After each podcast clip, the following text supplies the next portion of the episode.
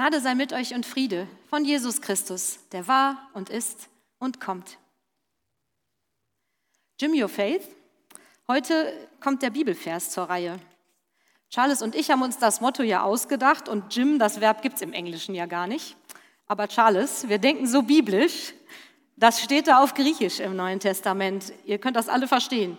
Gymnatze, Seoton pros eusebean. Also trainiere dein Glaubensleben, trainiere dich selbst im Glaubensleben. Haben wir das gut ausgesucht? Das ist aus dem ersten Timotheusbrief. Die beiden Briefe an diesen Timotheus, an Tim könnte man auch sagen, sind richtige Coaching-Schreiben. Einige Passagen in diesen Briefen geben bis heute echt Anlass für Diskussionen. Und es ist auch umstritten, ob Paulus die wirklich geschrieben hat.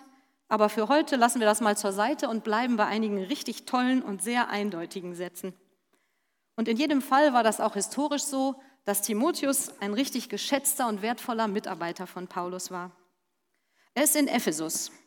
Ich kenne Ephesus vor allem als äh, Name für Restaurants mit leckerem mediterranen Essen, ihr vielleicht auch. Damals, zur Zeit von Timotheus, war das eine riesige Stadt, kleinasiatischer Raum, heute Westküste der Türkei. Große Stadt, riesiger Tempel, alles, was dazugehört. Große Festivitäten und florierender Andenkenverkauf. Tim ist noch relativ jung.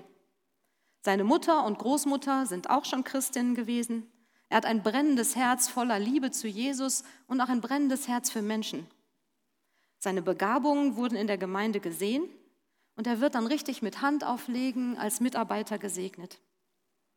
Sein Selbstbewusstsein ist aber nicht das Größte. Und das ist ja eigentlich sehr sympathisch, aber für einen leitenden Mitarbeiter in einer wilden Großstadt ein bisschen hinderlich. Außerdem kränkelt Timotheus öfter. Ermutigungen kann er brauchen und die bekommt er auch. Und er bekommt Trainingstipps. An ihn sind zwei Coachingbriefe gerichtet, die an vielen Stellen so grundsätzlich hilfreich sind, dass die bis heute in unserer Bibel stehen. Information und Unterricht in Sachen Jesus hatte Tim genug bekommen. Jetzt geht es darum, das Ganze im Leben auch konkret anzuwenden. Das ist ja wie bei uns. Ich kann mir zehn Bücher zum Thema Nacken- und Schulterverspannung kaufen. Die habe ich öfter oder ich kann mir super 20 YouTube-Tutorials angucken. Erst wenn ich das auch wirklich umsetze, wird sich beim, beim Nacken etwas tun. Dann werden sich erst die neuen guten Muskeln formieren. Es geht nicht nur ums Informieren, genau beim Glaubensleben auch, es geht ums Transformieren, um Muskeln neu aufzubauen. Nach dem Informieren, was ist das eigentlich alles mit diesem Gott und Jesus? Worum geht es da in der Bibel? Da geht es dann ans Transformieren. Und was bekommt Timotheus da konkret empfohlen? Ich habe drei Tipps für heute ausgesucht. Das erste, Kräfte aktivieren. Es gibt ja Muskeln, von denen wissen wir gar nicht, dass wir die haben. Als ich mit Ballett angefangen hatte, habe ich das festgestellt. Da hatte ich Muskelkater an Stellen, die haben mir noch nie im Leben wehgetan vorher. Ja, es gibt diese tiefen Muskulatur. Leben geht ja auch gar nicht ohne irgendeinen Muskeleinsatz. Mindestens für die Atmung brauchen wir Muskeln. Die werden vom Gehirn aktiviert, ohne dass wir das bewusst entscheiden. Aber wir haben richtig viele Muskeln, die wir überhaupt nicht wirklich benutzen. Kräfte aktivieren. Aktiviere dein Potenzial und warte damit nicht, bis du in eine Krise kommst. Gibt ja diesen Spruch, Not lehrt beten. Und viele haben bestimmt, wie ich auch, schon erlebt, dass die Beziehung mit Gott gerade durch eine schwere Situation eine richtige Tiefe bekommen hat. Aber das ist ja jetzt nicht wirklich ein guter Trainingsplan. Ich warte für meine Glaubenstiefenmuskulatur einfach auf die nächste Krise. Denn viele Schwierigkeiten bewirken ja auch schon, dass ich mich erstmal mein Gottvertrauen über Bord geht und ich mich erstmal abwende von Gott. Wir sind nicht nur körperlich, sondern auch glaubensmäßig aufs Bewegen hin angelegt. Wir haben diese Muskeln und Muskelaufbauen tut gut. Und es macht Freude, etwas zu tun, was vorher nicht ging. Das kann jeder und jede feststellen, wenn man mit einer Sportart anfängt. Und genauso ist das beim geistlichen Konditionstraining. Das macht schon auch fit für Krisen. Dann hat man Dinge, die man da abrufen kann. Aber das setzt auch einfach Endorphine frei. Es macht wirklich Glaubensfreude, wenn ich meine Kräfte aktiviere. Warum beleben wir nicht nächste Woche unsere Beziehung mit Jesus und suchen uns dafür ein Trainingsziel? Was könnte da dein Ding sein? Vielleicht sowas wie hier, glaubensmäßig mal aufs Laufrad gehen, ein bisschen was drauflegen. Ich habe das nämlich noch nicht gemacht, wie man sieht. Keine flüssige Bewegung. mal was ausprobieren, was man einfach noch nicht gemacht hat. Ich habe euch auch ein paar Bilder mitgebracht. Man könnte glaubensmäßig zum Beispiel überlegen, nicht auf der Ebene hängen zu bleiben, wo man es hingeschafft hat, sondern sich einen neuen Haltepunkt suchen, nach etwas Neuem greifen und dann ein bisschen weiter hochziehen. Ich könnte meine Zeit mit Jesus so planen, dass ich mich darauf freue, einfach weil es Spaß macht und schön ist.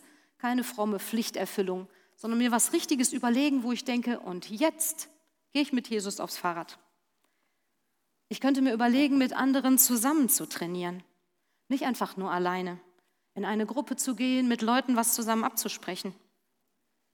Ich könnte in die Kirche gehen. Diese Kirche gibt es in Spanien. Es ist inzwischen eine Skaterkirche ausgemalt. Ein guter Ort, um zu trainieren. Ich könnte natürlich auch einfach ganz ohne Geräte schlicht und einfach jeden Tag ein Stückchen weiterlaufen mit Jesus mir für jeden Tag ein kleines neues Ziel stecken und ein Stückchen weiter. Ich könnte mir Glaubenstraining 2.0 überlegen, weil ich schon so viel gemacht und ausprobiert habe. Das ist bei mir der Fall. Ich habe schon so viel und so lange mit Jesus gebetet und Zeit verbracht. Ich muss mir regelmäßig was Neues überlegen, was mir dann wieder neue Freude macht. Vielleicht müssen wir auch erstmal Motivation entwickeln. was auch immer, Überleg dir, was deine Art sein könnte, Glaubensmuskeln zu trainieren. Inhaltlich gibt es da auch gute Tipps aus dem Timotheusbrief. Verfolge als Ziel doch Gerechtigkeit, dein Verhältnis zu Gott oder Vertrauen, Liebe, Geduld, Sanftmut. Kämpfe den guten Kampf des Glaubens. Das stimmt ja, Manchmal ist auch einfach Kämpfen angesagt. Dranbleiben, durchhalten. Aber wenn das gerade nicht der Fall ist, dann setz doch dir vielleicht für nächste Woche ein Ziel in Jesus, Beziehungsarbeit.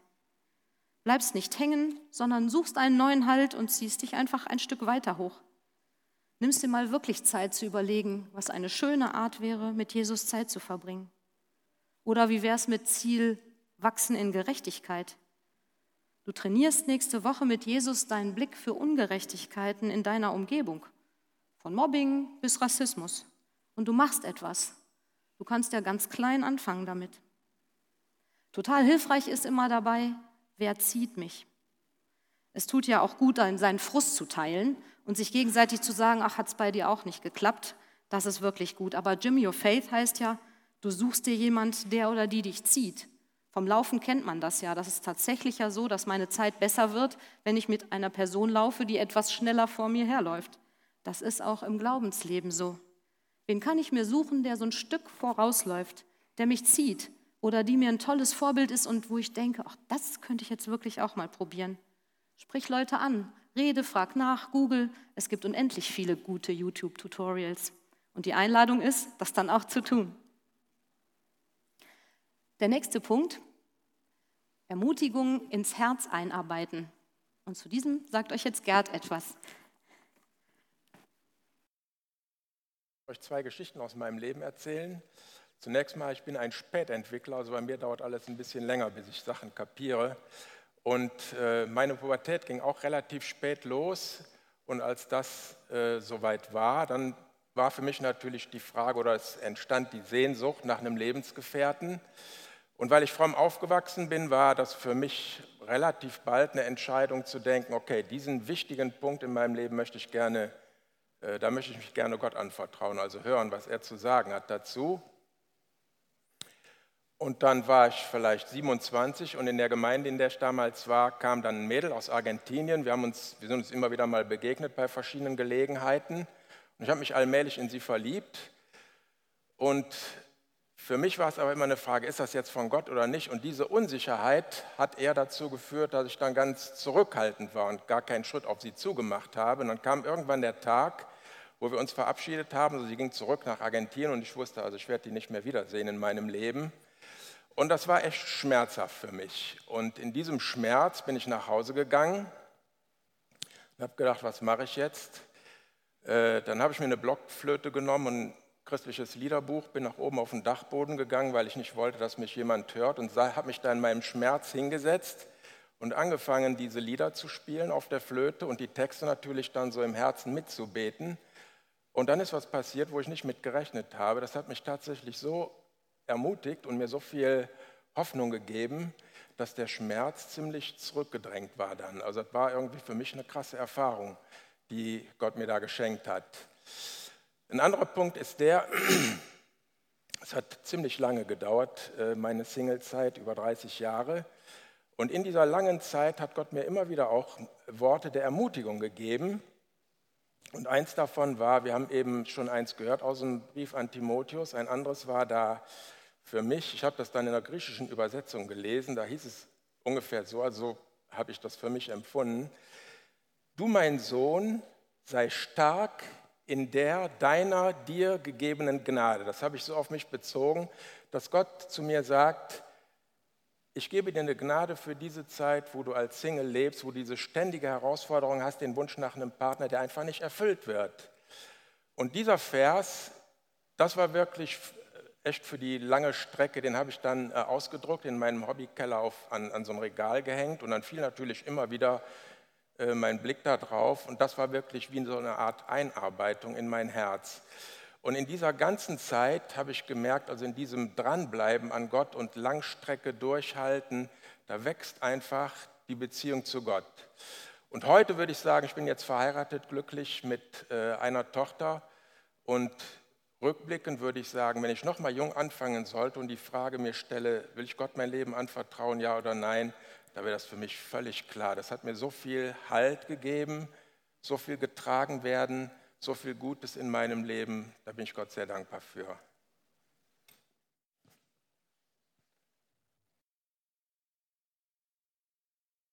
Danke, Gerd.